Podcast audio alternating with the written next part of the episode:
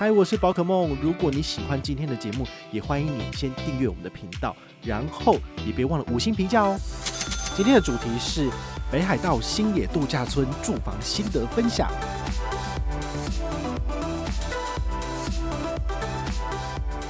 一个是 Tomamu 的 Tower，这是旧馆，在山下的两栋。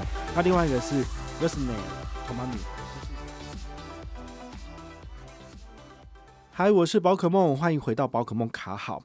我从北海道回来啦，啊，其实已经回来很久了哈。那今天要来跟大家聊的就是北海道星野度假村的住房心得哈。我们在上一集的节目有跟大家聊到说，我去札幌，但是呢，在去札幌之前，我先跑去星野度假村。为什么要这样子做这个决定呢？哦今天呢，就来跟大家聊一聊哦。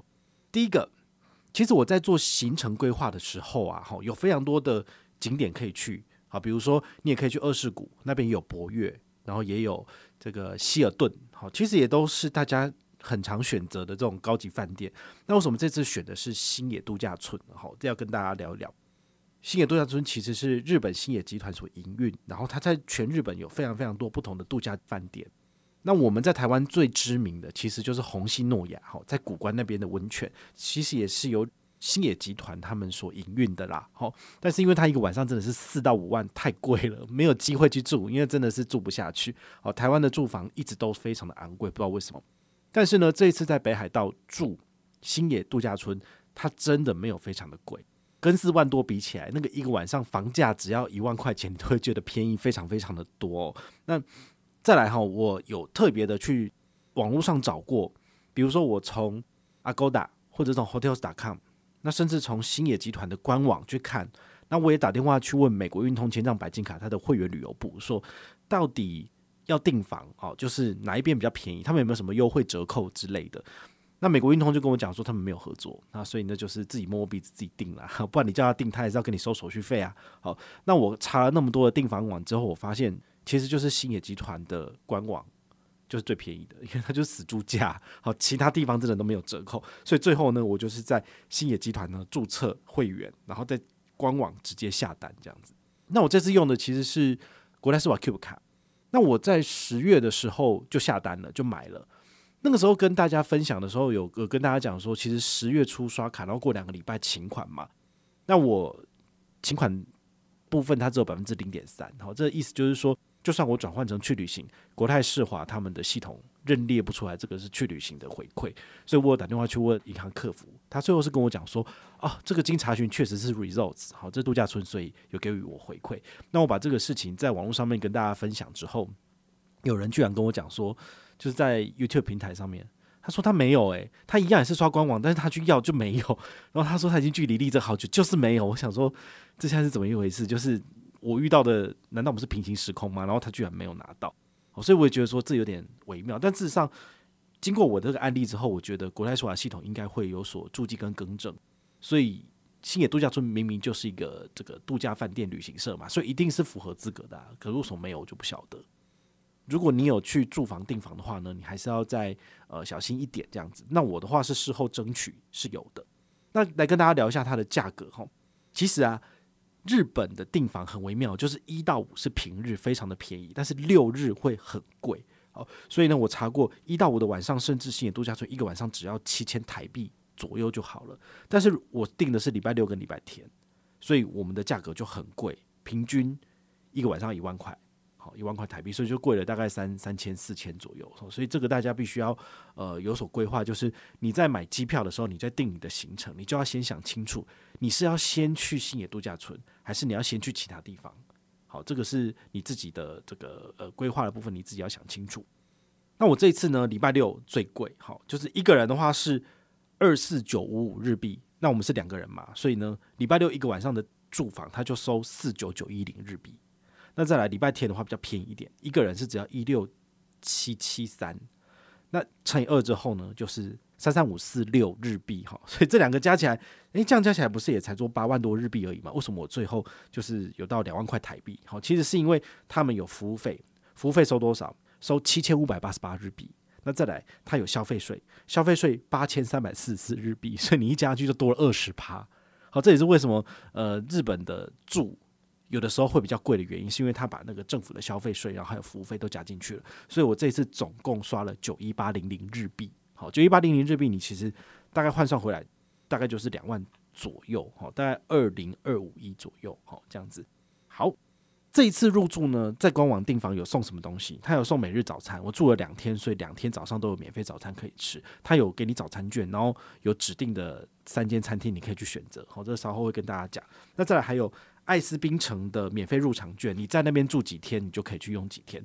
然后只要入口给他看一下，他让你过去了。但我后来发现，诶，为什么另外一边有人一直在排队买票？所以可能是他们买的 package 是没有加上爱斯冰城的。好，爱斯冰城就 Ice Village。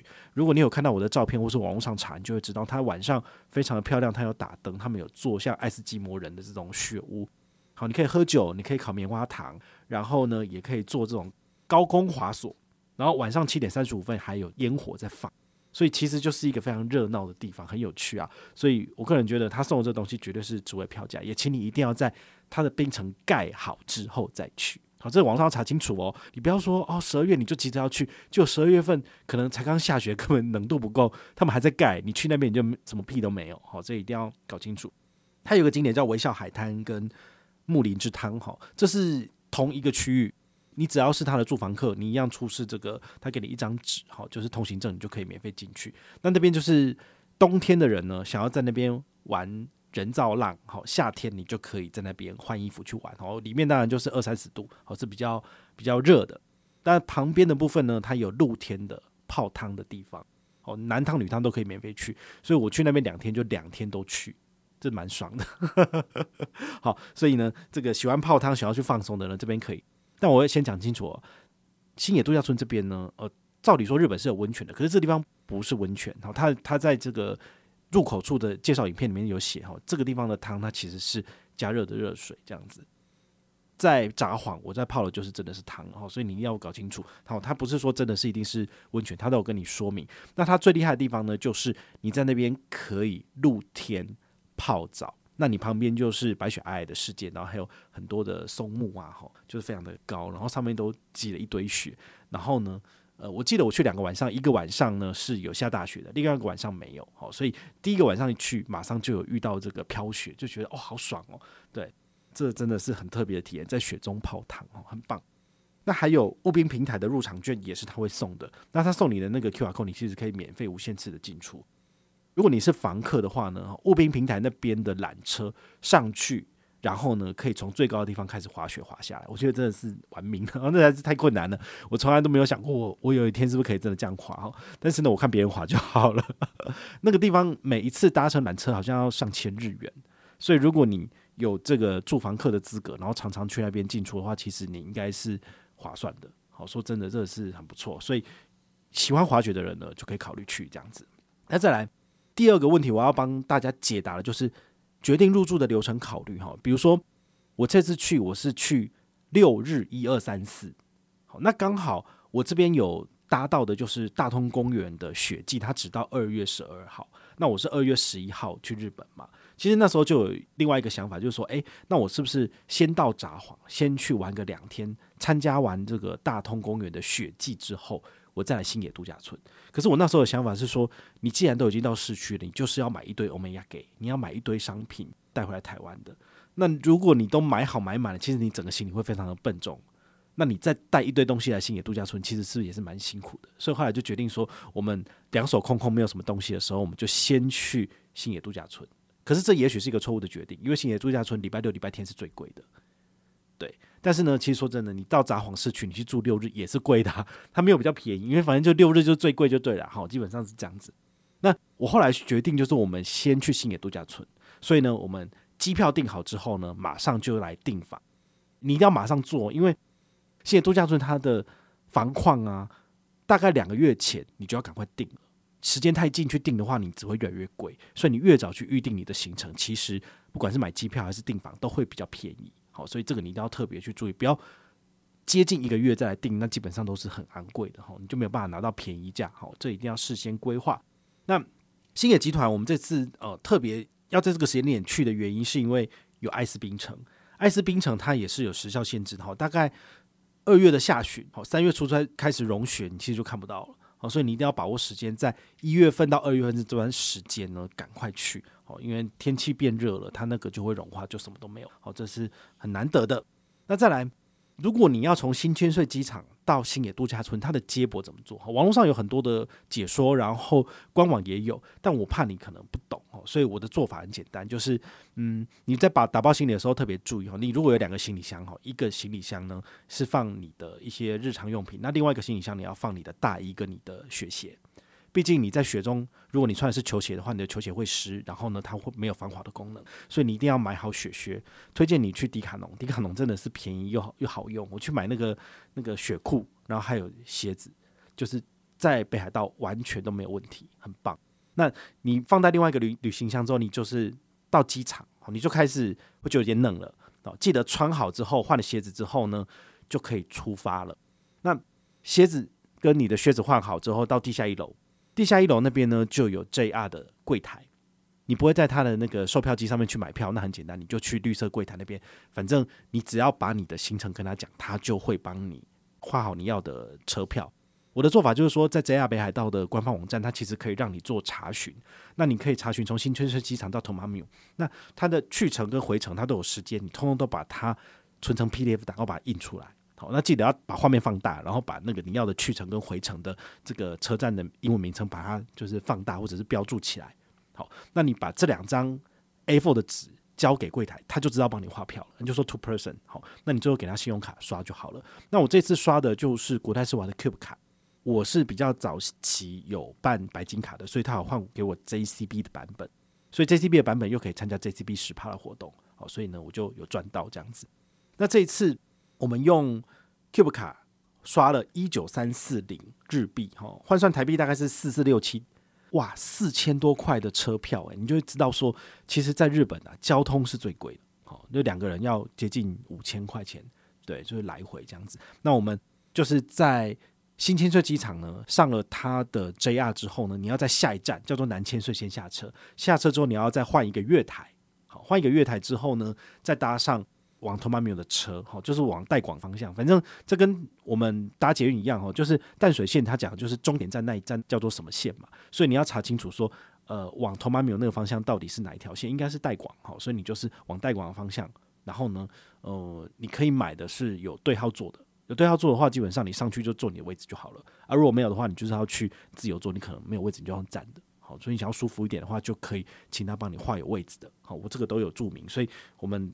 票都没有问题，好，所以一定要在出发之前呢，就把回程的票画好，因为 Tomamu 它的车站是非常小的，它是为了星野度假村而成立的一个小车站，好，所以这个小车站并没有售票人员，所以如果你要再从度假村的这个车站呢，就是回到市区或者是回去机场，那你就没有票了，好，所以你一定要事先在去程就买好，这个是很重要的。好，那再来第四题。新野度假村它有两种馆别，要选哪一个？哦，一个是 Tomamu 的 Tower，哦，这是旧馆，哦，在山下的两栋。那另外一个是 Resonair Tomamu，好，这是新馆。这个新馆是在山上比较远一点。哦，我自己的考量是旧馆，它去其他的地方都很方便，所以我们选择的是旧馆，而且它比较便宜一点点。那如果是新馆的话，它就是呃比较大，比较新颖。然后呢，它可能有三温暖什么的，所以你你住的房型如果大一点的话呢，其实你的价格会比较贵。但是呢，它就比较遗世独立，就比较远。所以如果你要去吃饭，你要去玩其他所有的设施，你通通都要搭交通车下来。好，所以这个是优缺点，你自己要去思考一下。好，那除了这两个新馆旧馆之外，它有什么可以玩的？比如说滑雪，好像我的线动，还有我在我的粉丝页分享的，我到。星野度假村的第一支影片，好，就是打开它外面就是一个很大的滑雪场，然后已经点灯了，傍晚嘛，非常的漂亮。所以呢，嗯、你可以在这边滑雪，而且它有非常多不同的赛道，就是有基础班的，然后也有比较进阶的，就是越高当然就越陡嘛，好，所以这个你就可以依照你自己的能力，然后来选择这样子。好，那再来泡汤，就我刚刚讲的泡水，好，然后就是享受露天的这种泡水池，真的是很不错。它还可以干嘛？可以玩水，就像我刚刚讲的，它像叫做 Minamina Beach，Minamina Beach 叫做微笑海滩。好，这个微笑海滩呢，呃免费进场，然后你可以在那边带小朋友去玩水，或者是旁边泡汤，这都是很不错的。吃美食，其实这次度假村里面呢、它至少有大概接近四十家餐厅。分布在各个不同的地方哦，这是蛮厉害的。我觉得说，这真的都是星野度假村自己找人来做的嘛，因为它每个都是不同风格、不同的店啊，对不对？光是宝废就有两家，然后也都很大，就很好吃这样子哦。所以我个人觉得，你如果是爱吃美食的人，其实你在这边完全畅行无阻。那因为都是星野度假村里面的这个附设商店嘛，所以你都可以 charge to my room，好，就是记房账。记房账很重要哦，我们可能会在稍后再跟大家讲说为什么要用记房账。你每一次刷卡不好吗？为什么一定要记房账呢？好，这等下会跟你讲。那还有玩什么？它有个告这个旅游中心，这个告旅游中心呢，其实就是在 The Tower 的斜对面而已。但是我们就是有一天要去 The GO 去看一看，说，诶，有没有什么可以玩的？好像有些冰上摩托车啊什么的。结果呢，我们那天出发的时候啊，在外面走路，它就是大雪开始下，而雪下得很大，然后全部都是雾蒙蒙的一片。我跟我朋友都戴眼镜嘛，然后这个你知道戴口罩再加上戴眼镜，它那个热气就往上窜，所以你整个都看不到，整个都是一片雾蒙蒙。我觉得我走在那个外面的冰的世界，我都觉得我就是眼睛要瞎掉，然后再来我什么都看不到，我就觉得我快要变成一个冰棒，然后就死在那个路上，真的很恐怖。因为大雪迷蒙的情况之下，所有的告示牌全部都被雪给掩盖住了，你根本不知道往哪一个方向走。所以我们就从 The Tower 哦这个旧馆慢慢走走走，结果呢，我们就走到了。的 Dining Haru 哈，就是那个我们我等一下会介绍到这个吃白费的早餐的地方。然后我们在问里面的工作人员说，那个告要往哪边走？他说哦，就在对面啊。哦，我们想说好啊，既然公车都没有办法到，那我们就只好自己走嘛。那我们就走出外面说，到底是哪里啊？就是全部都白雪皑皑一片，哪知道？然后后来就发现哦，那边好像有人走过去，所以我们就只好穿越这个大马路，好，全部都是雪，都白的。然后走过去之后，发现说：“哦，原来在这里哦。”然后在那边可以玩什么？它就有一个小山坡，然后就有大人小孩啊，就拿那个小的滑雪器具，然后就是从山坡这样子滑下来，哎，这蛮有趣的，哦，这是可以玩。哦，那有那些冰上的那个小朋友骑的脚踏车，哦，可以在那边滑来滑去，哦，这也是蛮有趣的。那我们在旁边呢，有看到，哎，有人在骑马，在冰上骑马，这很特别。你可以去买他的这个这个服务。我们后来看看之后，我们就想说。我们要试试看冰上摩托车，好，那冰上摩托车其实就有点像水上摩托车，但是在冰上骑嘛，好，那一个人只要三千日币，好，那他们会有一个人呢在前面引导你，三千日币大概是二十分钟左右，然后大概可以绕整个他们预定的冰原的区域，大概是一点三公里左右。那如果你买的是比较贵的方案，可以骑比较久的，他会带你去另外一个区域，好，那另外一个区域大概可能就是五六千日币。这个都是有人会带着你走的。那如果你不想骑，你不会骑，你也可以选择说有教练带你的，价格是一样的。哦，所以这个都很不错，然后一样都可以记房账，所以我就觉得很爽，就是去玩很开心。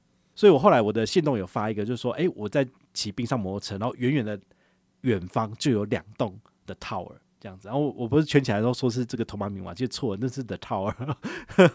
反正整个区域都是 Tomamu 这样子。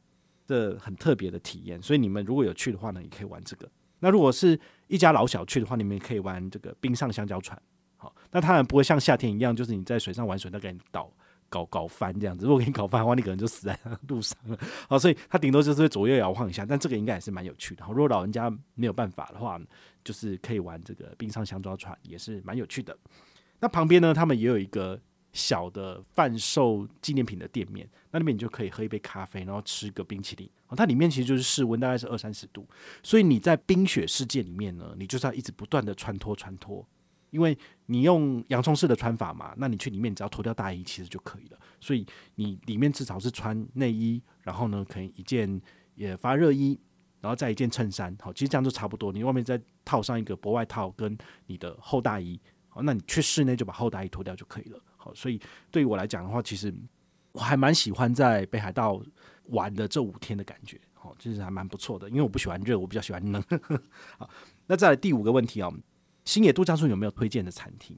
我跟你讲，这个有些东西真的是你一定要事先做功课。好，比如说 The Buffet Dining Haru，它早餐的话呢，它不需要做预定，你只要早点去就可以入场了。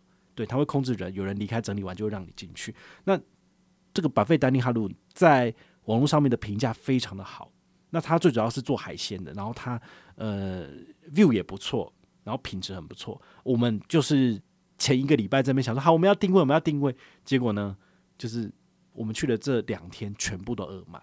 我本来想说好，那我们要不要就是呃去现场再问问看有没有位置？他说说呃都没有人退，所以不行。那隔天早上不死心，还再问一下，还是没有。所以你一定要在他的开放预定之前，就是一个月前，你就要在线上预定了，真的没办法。好，那我们没有预定，我们就吃不到他的晚餐。早餐免费，因为他给你早餐券可以用。那晚餐的话，你要自己付费。另外一个推荐的是森林餐厅。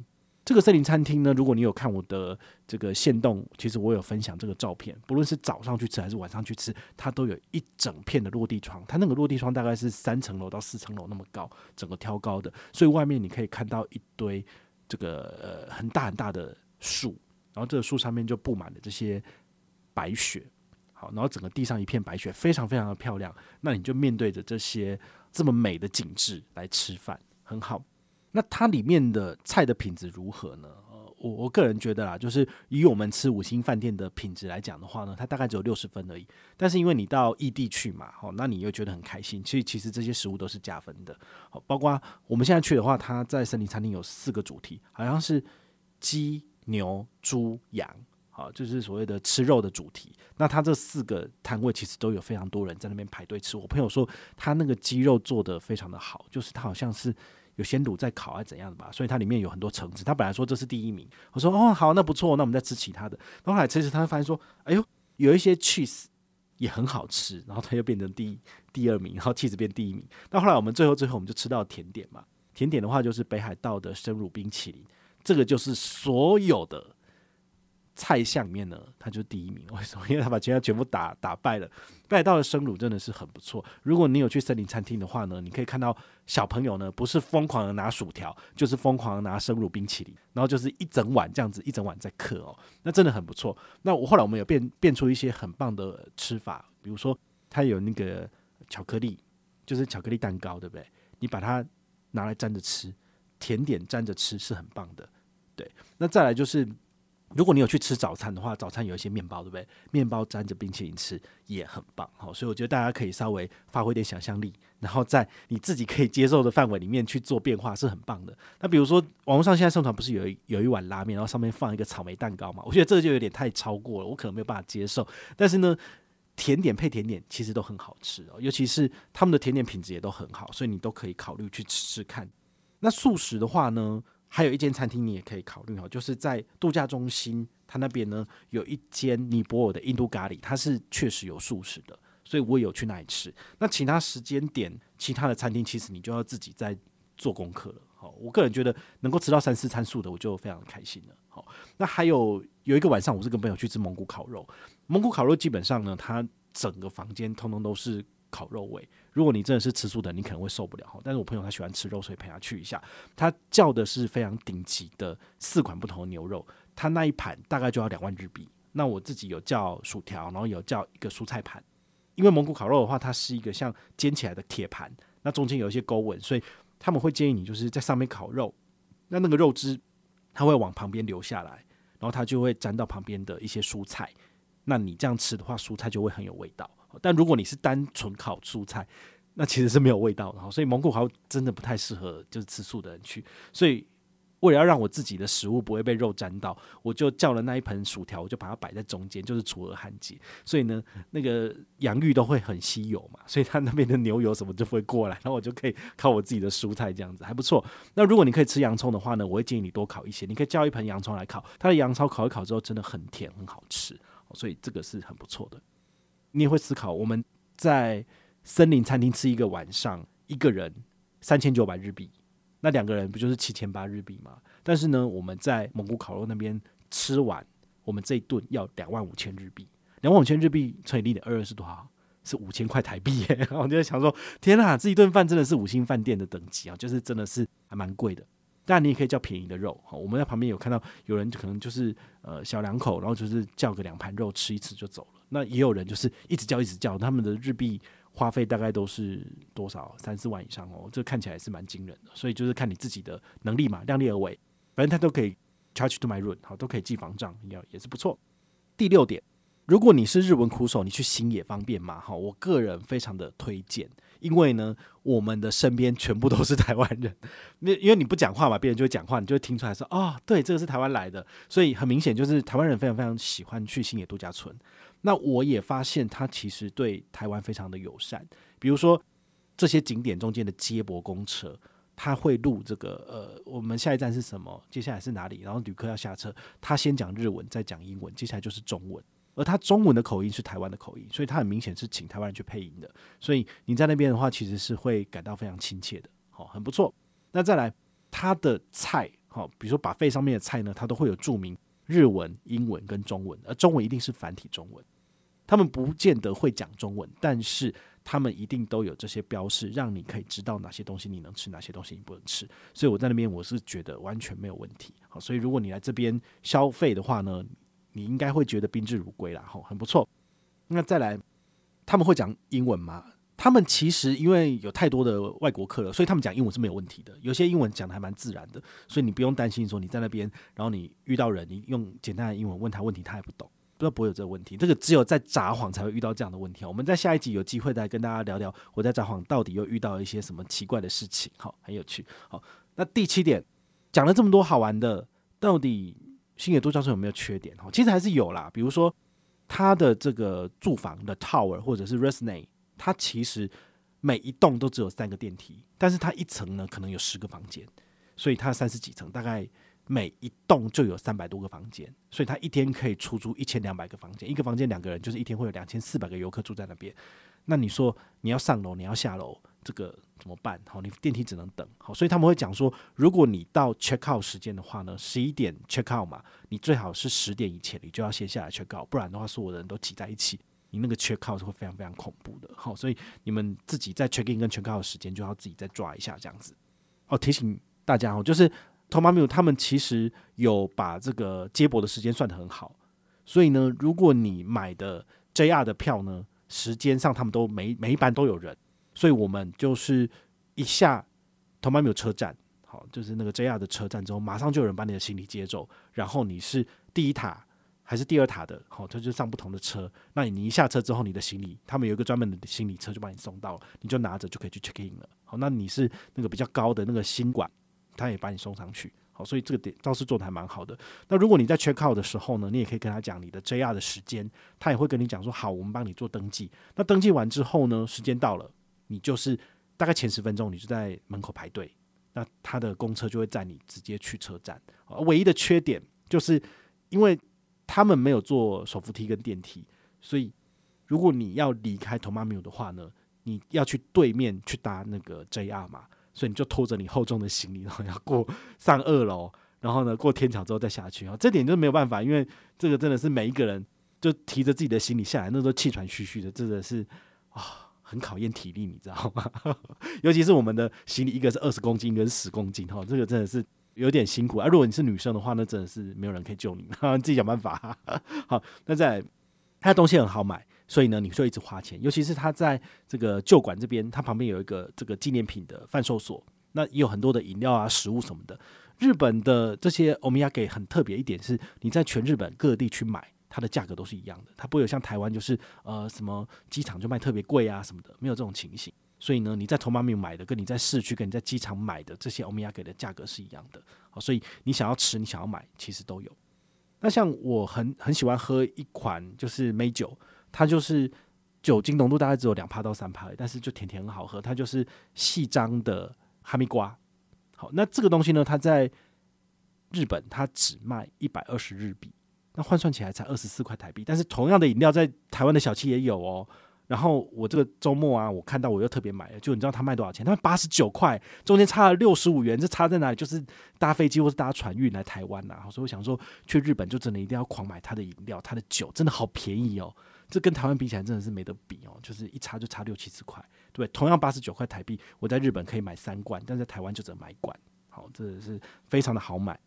那再来。Tomamune 它是荒郊野外哈，所以它真的没有其他东西，你就只能够玩它的馆内设施这样子。我在 Tomamune 的时间呢，大概是它的温度都是负一度到负十度啊，所以你自己的保暖要准备好哦，因为其实外面真的是蛮冷的。你的手如果放在室温里面，大概不到五分钟你就手麻了，所以你一定要戴手套、毛帽，然后把你的耳朵包覆起来，不然你真的会受不了，真的会很冰。那再来，日本的天气是非常非常的干冷，所以你如果房间没有做加湿器的话呢，你那个整个鼻子会非常非常的不舒服。那同伴们有这次很温馨，他们有放这个所谓的除湿机跟加湿器，好，它是同一台机器，所以你只要有装水。它就可以，就是让你的空间比较不会那么的干燥。但我在札幌就没有，所以我整个就是都快死掉了，就很不舒服，超级不舒服，你就是口干舌燥啊什么的。好这跟台湾的这种湿冷是差非常多的。好所以它的气候上是不太一样的。好，那我们来盘点一下这次的花费。我这次住房费呢，花了日币九一八零零。那度假村的消费呢，有跟大家分享过了，花了十万零七百。好，这是 charge to my room，最后结账的时候就只刷一笔。为什么要这样做呢？好，其实你会发现，其实很多的银行它的信用卡的规则都说，我只接受你在比如说旅游饭店的消费，但是旅游饭店里面的餐厅它是不计算这个额外加码回馈的。为了要规避这件事情，所以我把我所有饭店的消费全部都记在房账，最后 check out 的时候在柜台刷，就一定是符合饭店的规则。比如说国泰世华卡有针对第一季。做旅游消费加码，它就只限定什么饭店啊、度假村的消费，但是你在饭店、度假村、餐厅里面的消费是排除的。所以你为了要规避这个情形，你就是只能记房账。那你最后全靠的时候一起刷就好了。你在房账上面的消费其实也计入 JCB 这一次十趴的规则。所以我个人觉得是一家机构蒙拉 Gamseco，我觉得是可以的。好，那这次的车资是一九三四零日币，那总金额大概是二十一万一千八百四十。所以换算起来是多少？大概四万六千台币，这根本就不是一般人在规划旅行的时候会花的这个钱呢、啊。哦，一般人可能去日本玩了不起，预算可能就两三万就好了，怎么可能花到四五万？好，所以你从中间你就会发现说，哦，我可能在度假村花太多了。那你在度假村你是不是可以吃便宜的？因为通常他们一碗拉面就是一千日币而已啊，对？你不需要吃到两万五千日币，这样你可以吃二十五碗。好，所以大家就可以依自己的财力来做一个调配。但如果你要做不同的生活体验，那你势必是要多花一点钱的。好，所以这个时候呢，你在台湾努力的辛苦存钱投资，目的就来了。好，因为你出国就可以爽，对不对？那你在台湾过得辛苦一点，好，那这样才是合理的嘛。好，那最后我就要想，我之前不是有跟大家分享，我去住涵碧楼，一个晚上多少？一万九加十趴，升等成那种一百平的套房，那它的价格是一个晚上三万，但是我用一万九就可以住到，所以等于是省下一万块钱嘛。那我住两个晚上多少钱？算过了，四万一千八，在韩碧楼住两个晚上，四万一千八，跟我这次去星野度假村两个晚上，含交通进去四万六，你觉得哪一个比较划算？对不对？用卡塔乌寻也知道嘛，当然是去星野度假村比较爽啊。那你会想说，那你为什么不把那个什么交通费加进去？我跟你讲，我这一次去北海道的商务舱，我用换票的，所以我的税金多少？税金就是两三千块钱而已，那不是跟我从台北。搭高铁到台中，然后再加上他们的接驳四五千块是一样的价格嘛？所以花一样的钱，你会想要去哪里？对不对？我的话呢，我的答案就是一定要去北海道星野度假村啊，对不对？当我离开这个地方的时候，我就开始想念。好，这是我之前在分享涵碧楼的住房心得的时候，我讲这句话。好，但是我这次在北海道，我其实没有这样的想。为什么？因为当我离开星野度假村的时候，我是要去札幌。所以有下一个旅程要走，你当然不会马上想念了。但是当我回来台湾之后，我已经开始工作了，我就会觉得说啊，好想要去玩哦。对啊，我好想念那边的雪，我好想念那边的草莓哦之类的。我朋友超爱吃草莓，所以他就会觉得说，哎呀，机场没有草莓，星野度假村没有草莓，但是札幌有一堆草莓，所以就狂买。好，所以我们在下一集会跟大家分享，就是在札幌可以买到什么啊，怎么买才有便宜的草莓，好吗？那如果你有任何的问题或任何的想法，也欢迎你就是到粉丝页私讯我哦，或者是留言啊，或者是抖内都可以。好，我们有看到的话呢，都会在做节目跟大家回报哦。我是宝可梦，我们下回再见，拜拜。